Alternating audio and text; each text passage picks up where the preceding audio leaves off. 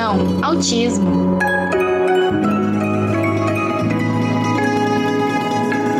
O transtorno do espectro do autismo é uma condição de saúde caracterizada por déficit que afeta vários aspectos da comunicação e da interação. As pessoas com autismo veem, ouvem e sentem o mundo de uma forma diferente. Eu sou Isabela Moraes. O Conexão Autismo tem o propósito de apresentar você a esse mundo. Eu sou Laura Barreto e com a Isabela convidamos você para acompanhar o podcast Conexão Autismo e conhecer o universo autista.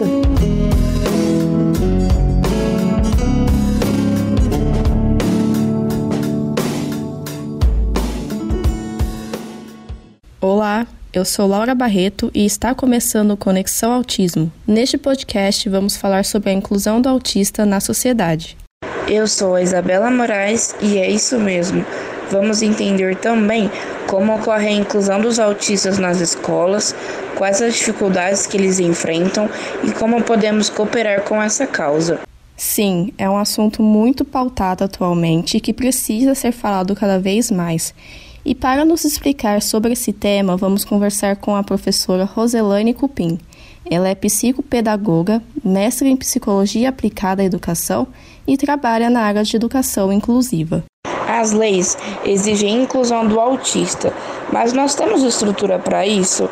E na prática, como que isso funciona? Sim, as leis exigem, né? Existe toda uma legislação que exige a inclusão, sim, do aluno autista, né? É um direito do aluno isso por lei.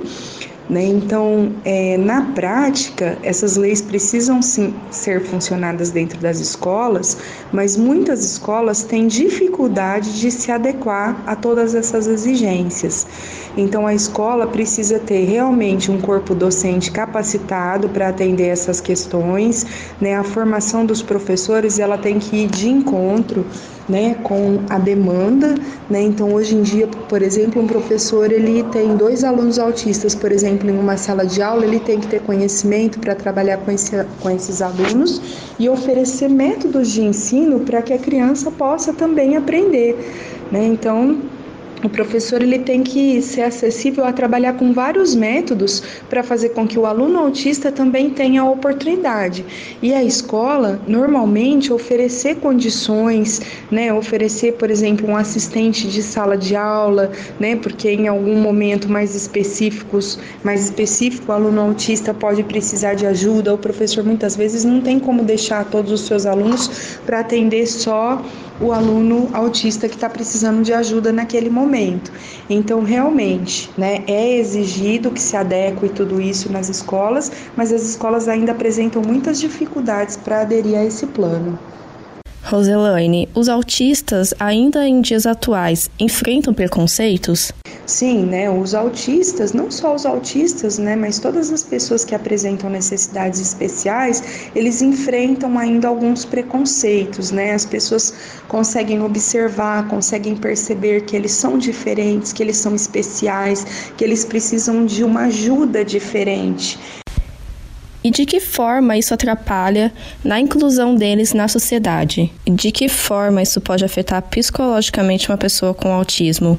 Explica pra gente um pouquinho sobre isso.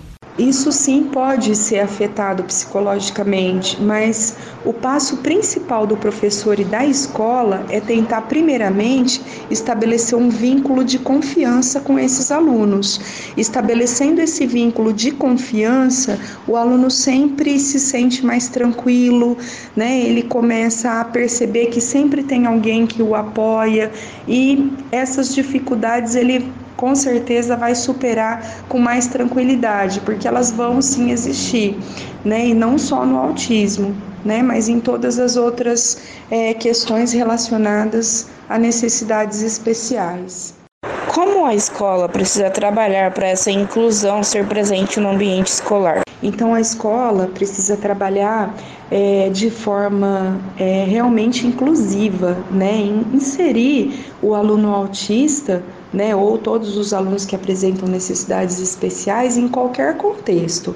Então, muitas vezes, né, o professor vai pensar: ah, mas esse aluno vai dar conta de fazer aquela atividade que eu propus? Mas independente do aluno conseguir ou não, ele tem que sentir que ele está sendo acolhido. Esse é o principal passo.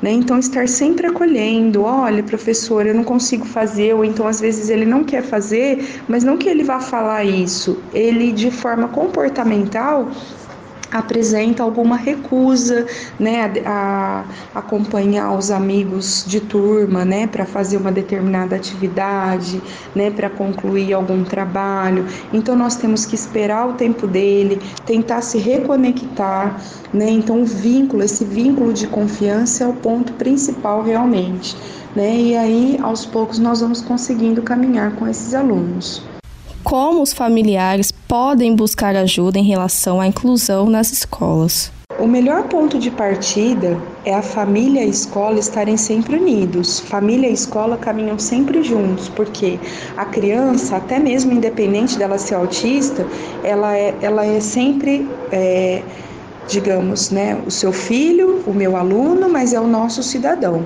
Então nós temos que pensar em um cidadão que tem todos os direitos como os outros.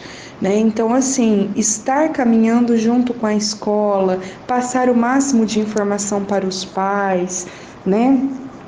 tanto dos professores quanto dos pais, quanto os pais para os professores estarem deixado, deixando os professores sempre muito bem informados, né, de todas as, as peculiaridades, as particularidades daquela criança, daquele aluno, para que o professor possa cada vez mais ir articulando ferramentas para poder trabalhar da melhor forma com esse aluno. O autista tem expectativa de vida normal? Como podemos colaborar com a sua inclusão na sociedade? Sim, o autista tem expectativa de vida normal. Ele tem um transtorno, mas isso não significa que é um problema, como se fosse é, um infarto, um AVC, que a pessoa tem um tempo diminuído de vida, digamos assim. Né? Então, o autista tem expectativa assim, de vida normal e nós podemos colaborar com a sua inclusão na sociedade respeitando e ajudando-o em tudo que for necessário. Como podemos compreender melhor o autista e suas dificuldades? A melhor forma de compreender é estudando o assunto, né, estar a par do que, do que é esse transtorno, né, do que o autista precisa e estar sempre tentando estabelecer um vínculo de confiança, mostrar que você sempre vai estar ali para ajudá-lo. Né? Então, o conhecimento científico, né, ele é realmente a especificidade para compreender melhor o autista e as suas dificuldades. É isso mesmo. Quanto mais informação, melhor, né? Ainda mais se tratando do autismo. Mas muito obrigada por ter participado, Roselaine, e esclarecido nossas dúvidas. E assim termina o nosso primeiro podcast do Conexão Autismo. Envie para quem você sabe que tem dúvidas sobre o assunto e nos acompanhe nas redes sociais. É só buscar por Conexão Autismo no Instagram, no YouTube, no Facebook e no Twitter. E o nosso blog é blog.jornalismonaerp.com.br barra Conexão Autismo.